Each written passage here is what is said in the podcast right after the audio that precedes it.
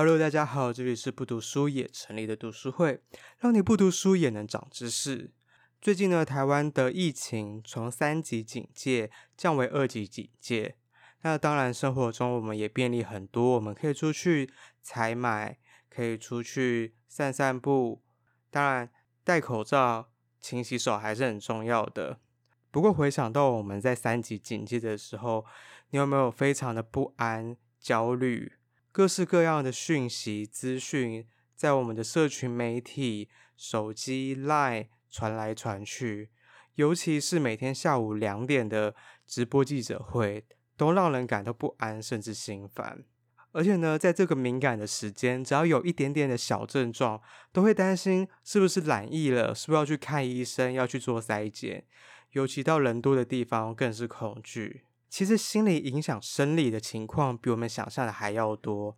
那如果我们可以先从照顾好我们的心理，我们也就更能利用我们的平常心，面对日常的资讯爆炸与焦虑。那今天要介绍的这本书《简单风烛》，就是要教我们如何用不同的方式来让心情平静。这本书最特别的地方哦，在于说它不只有我们常听到的西医，它还结合了中医，甚至是藏医以及印度阿育吠陀经的长处。那讲了这么多，赶快来听 Lisa 的分享吧。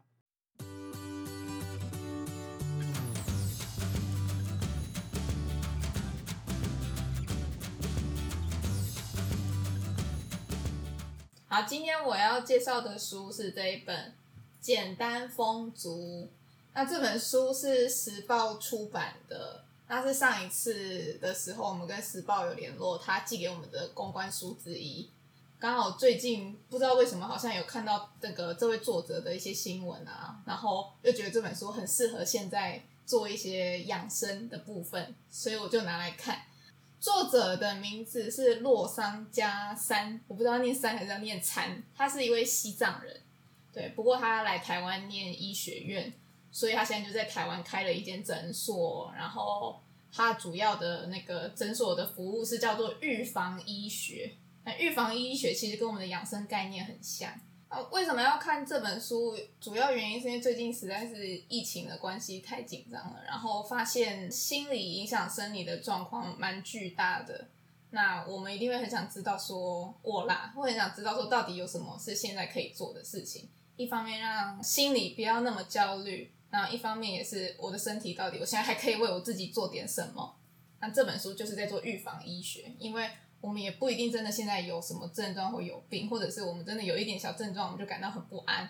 那这些东西我们要怎么样去看待，以及我自己要怎么样练习让自己静下心来？那又尤其大部分大家的生活都只有在家里嘛，就是已经非常的局限了，不是这里就是那里。然后或者是基本上都在家，那还有去公司的可能还多了一个公司，但我们对外面所有外在的联系跟资讯就只有网络跟新闻。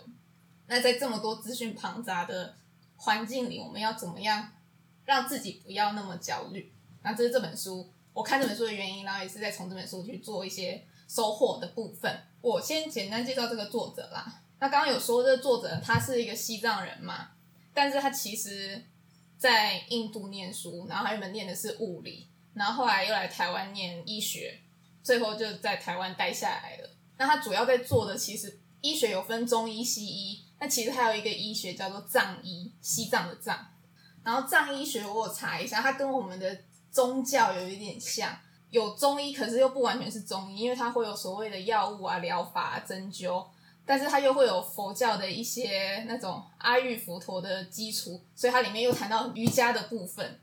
然后再接下来就是佛教有很多疾病认为是贪嗔痴来的，那这个部分就比较偏哲学，因为他认为是哲学的贪嗔痴，我们心里有了这些东西以后，才会影响到后面的疾病。所以这本书它结合了就是哲学，然后科学医学，然后写成这本书。我会说，它前半段偏科学的部分是比较实用的，可能跟你说什么东西可以吃啊，什么东西比较好啊，你的身体作息要怎么样比较好。但后半部会有非常多是跟生活作息有关，你的情绪管理有关。你要怎么样照顾你自己的心理，才有办才不会影响到你的生理。那这是这本书的部分。他创立了那间医院，叫做洛桑预防医学集团。他在台北跟台中好像都有医院，然后甚至也有结合开创出一些产品，所以里面它有一些置入自己产品的部分。我觉得它理念很好，是他用预防医学的角度，然后他想切入的点，除了是医药科学 （medical） 以外。他其实还有教我们怎么样做一些 meditation 冥想，沉浸我们的心理。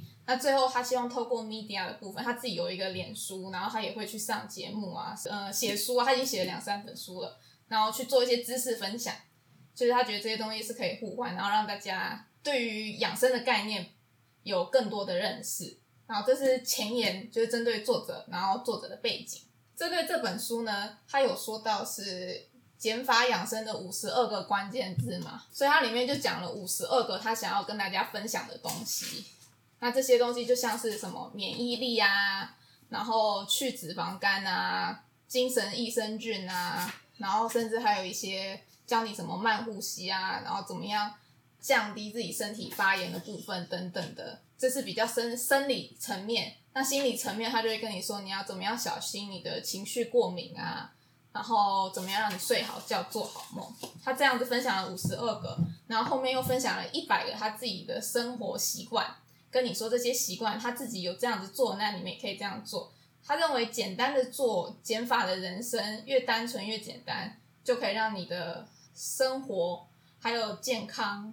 越容易取得。像是例如，他认为我们有非常多贪心的念头，就是因为太多贪，然后物欲。所以这些物欲会导致我们心里有很多压力或者不愉快，那这些不愉快就压抑在我们心里。那最后他说，如果我们如果都可以不要有这样子的想法的话，我们会比较快活。诸如此类的比较玄学、比较不科学，但其实也没有也不无道理。在维持健康部分，它有一个蛮好的名言，就是你要维持健康，要用你自己喜欢的方式。尤其现在大家都在做减肥，不管是一六八，或者是我们不吃淀粉，然后激烈运动等等的。他说，其实这些都没有不好，那只是这些是不是自己喜欢的？因为太过激烈对我们的身体也不好。那你一直像一个苦行僧去追那种很简朴的生活，可是自己心里却是不快乐的，那这样子也不一定是健康的做法。所以应该是要 balance 到你自己最喜欢的。你在吃东西的时候。你也可以选择自己喜欢的，但是你也知道什么样的吃东西可能频率不要太高，然后不会影响到自己身体太多。这是他从佛学的贪嗔痴，然后讲到后面维持健康，大家可以做的养生的方式。那我就针对其中他分享五十二个，选几个跟大家来做分享。首先，他有说我们要怎么样检视自己的免疫力是好还是不好，因为我们现在。最害怕就是我们虽然都不跟外面的联系，我们不会接触到外面的病毒，那那是第一道防线嘛。那第二道防线的话，就是我们内在的，我们自己的免疫力如果好的话，其实就可以可以好，就有自愈力嘛。那你要怎么样检视自己的免疫力是好还是不好呢？那我这边有几个我可以念给大家听，像是第一个，发现自己的小伤口不容易愈合，然后接下来就是感冒好的特别慢，然后再来常常郁闷。没有原因的低落，然后没有乱吃东西却常常拉肚子或便秘，然后没有中暑却莫名的发热，怎么样都睡不饱，然后感觉到疲倦感，然后体温偏低，手脚常常冰冷，还有湿疹反复发作，或者是你的皮肤会比较干痒，那身上的关节会容易酸痛肿胀，尤其是在天气变化的时候。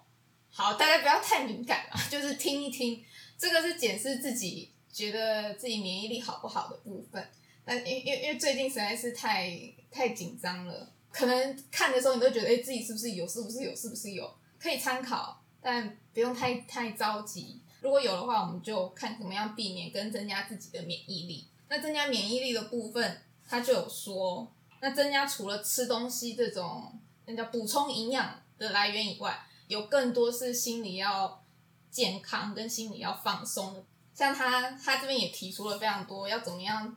增强自己的免疫力。那除有一半除了是饮食，他说你的食物你要多菜少肉啊，然后你要适量的运动，要增加自己的肌肉量，尤其是针对你的臀部，还有你的腿。他说腿是很重要，还有小腿的部分。他说小腿是人类的第二个心脏。然后呢，你要练习深呼吸跟慢呼吸，以及可以按摩啊，促进自己的身体循环，然后拉拉筋，舒缓自己紧绷的那个状态。现在他在家是不是都没有在运动？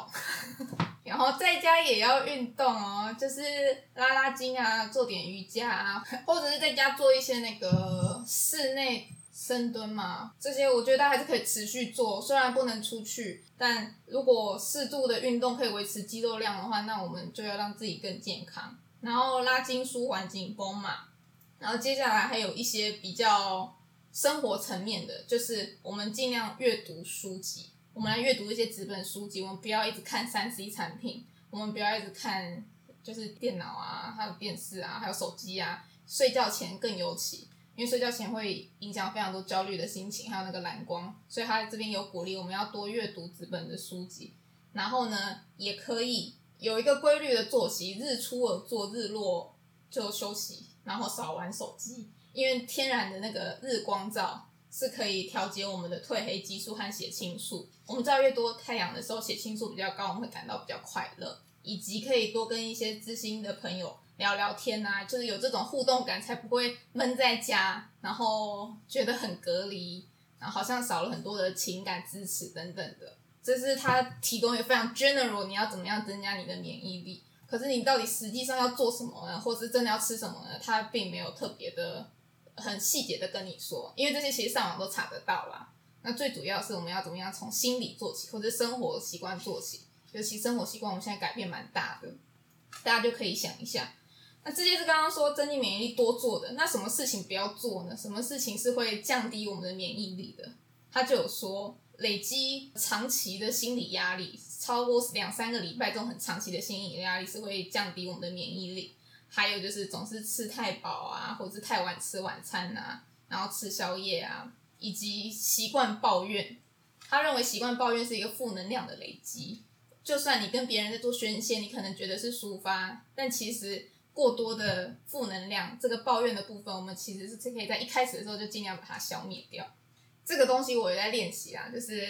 因为这太多东西可以抱怨了，又尤其疫情的状况，你对于各种状态。政府政策，或者是家庭一起都住在一起，有过多的摩擦等等的，我觉得我们抱怨会影响我们更多现在的心理不平衡，会变得更焦虑啦。所以，怎么样把抱怨转换成其他的想法，或者把抱怨转换成其他能量，这也是要学习的地方啦。这是这两周我一直在练习的东西。然后，以及尽量不要在床上办公，就床是个休息的地方。所以不确定你们是不是这样。我前一两个礼拜在居家的时候会会分开，就虽然我的床就在后面，我觉得很痛苦。然后我就我办公就在这个地方，对啊，但房间就是床跟工作地方可以分开。有的人还是会特别去换衣服啊，等等，想要弄一个上班仪式感。这个我觉得大家可以有一个自己的方式去切割，才不会因为居家上班，结果变成工时超长，然后公司生活分不清楚。对，因为这也会影响自己心理状态跟压力的部分。它里面有特别讲到一章是要吃益生菌，我其实对益生菌没有那么熟，我也是开始工作才知道益生菌这个东西。吃益生菌这边有提到，其实吃益生菌有蛮多优点的，像是增强我们的免疫力啊，因为他说我们的肠道，肠道是人类的第二颗大脑，腿是人的第二个心脏，肠道是人的第二个大脑。这都这本书写的。他说：“你要顾好你的肠道呢，你才可以有好的免疫力，然后呢，你的营养才可以确实的吸收，然后你有好的气色啊，然后以及可以稳定你的情绪。好的，然后这是益生菌的部分，就是大家也刚好就是市场比较多啦，不确定在免疫力上面可以帮助多少。但如果大家有找到一个什么保健食品可以让自己安心的话，其实是可以试试看的。”然后接下来是他分享的是超级好食物，到底吃什么食物对我们身体比较好呢？好，那我先分享这个作者呢，他有一点点比较极端，例如他一六八，他做的非常的彻底，他过午不食，中午以后就不吃饭，然后就会等于他一天只吃两餐，就早餐跟午餐，他就不吃饭，可能要很早睡啦，就是七八点就睡觉这种。然后还有另外一种就是，呃，除了刚刚讲的过午不食以外，它还会以植物性饮食为主的饮食法，就不是完全吃素，但是以植物性饮食为主。那尤其他特别推崇就是地中海式的那种餐点，地中海式料理，因为地中海式料理就是蔬果蔬菜都是属于比较多颜色的，那比较多种的。然后他们吃鱼吃的比较多，那他们的油都是就是橄榄油嘛，南欧那边都是橄榄油，所以橄榄油都是初榨橄榄油比较新鲜，其他油脂部分就会从坚果来。所以他说那样的饮食其实比较健康，淀粉量非常少，不像我们的精致淀粉偏多。如果真的要吃的话，他也推崇要吃糙米的，就是那种谷物的原原本形状的这一种。然后他最喜欢吃的晚餐是蜂蜜加优格加香蕉。他说，然后顶多加芝麻，然后他就觉得很好睡。然后他非常推崇蜂蜜，他说蜂蜜是他最重要的食物。要吃东西一定要吃当令的蔬果，就是当下这个时节最适合的，因为只有最适合的才会是最新鲜的。不要吃冷冻的蔬菜啊等等，像最近竹笋要开始，他就觉得，哎，那现在就可以吃竹笋啊这种。然后要坚持多菜少肉，肉不要吃太多，莓果类都可以吃。因为莓果对抗我们的那个，它是高级的抗氧化剂嘛，对身体都很好。然后深绿色的蔬菜也要吃，因为可以补充很多丰富叶酸啊、铁啊、钙质等等。然后以及鱼，他说，因为我们不是吃鱼油吗？想要让我们的那个心血管更健康，但也可以直接从鱼来摄取那个 Omega 三。如果不吃鱼吃素的人的话，那你就来吃一些芝麻、南瓜子、亚麻籽等等的。这些都是他这边有提供，大家可以健康吃的东西。那最近刚好大家都在家煮饭吃饭，就更能掌握现在自己吃的东西了吧？比较健康一点，就不会像之前在上班的时候都要吃外面的。所以这是他提供的吃饭建议。好，那我再分享最后一个部分就好。他有分享到其中有一个养生的 table 叫做到处走走，就是像一天走一万步啊，对健康有保护。我们都会希望我们。不管是爸爸妈妈或者自己每天的那个步数都可以达到个什么六七千步等等的，因为他这边也有提说，我们多走路多运动其实是可以训练自己的脚嘛，训练自己脚的肌肉，然后以及它会刺激我们有那个多巴胺，让我们比较开心一点。所以我我自己是喜欢到处走走的人，就是如果心情比较不好或者比较焦虑等等的状态，就可以到处走走。